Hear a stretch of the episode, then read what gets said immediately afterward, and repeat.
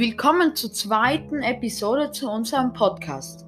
Heute werden wir uns damit beschäftigen, wie die Vampire leben. Ihr Lifestyle hat sich über die Jahrhunderte stark verändert. Sie steigen nicht mehr im Schutz der Dunkelheit aus ihren Gräbern, um Menschen heimzusuchen. Heutzutage sind sie unter uns Menschen untergetaucht.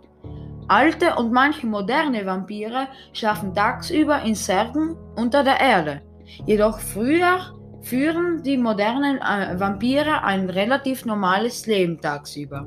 Trinken die modernen Vampire immer noch Blut? Also die modernen Vampire trinken äh, immer noch Blut und auch die altertümlichen Vampire tranken Blut. Sie wurden früher jedoch ausgeschieden und somit von der Gesellschaft ausgeschlossen. Jedoch für die modernen Vampire gab es Möglichkeiten.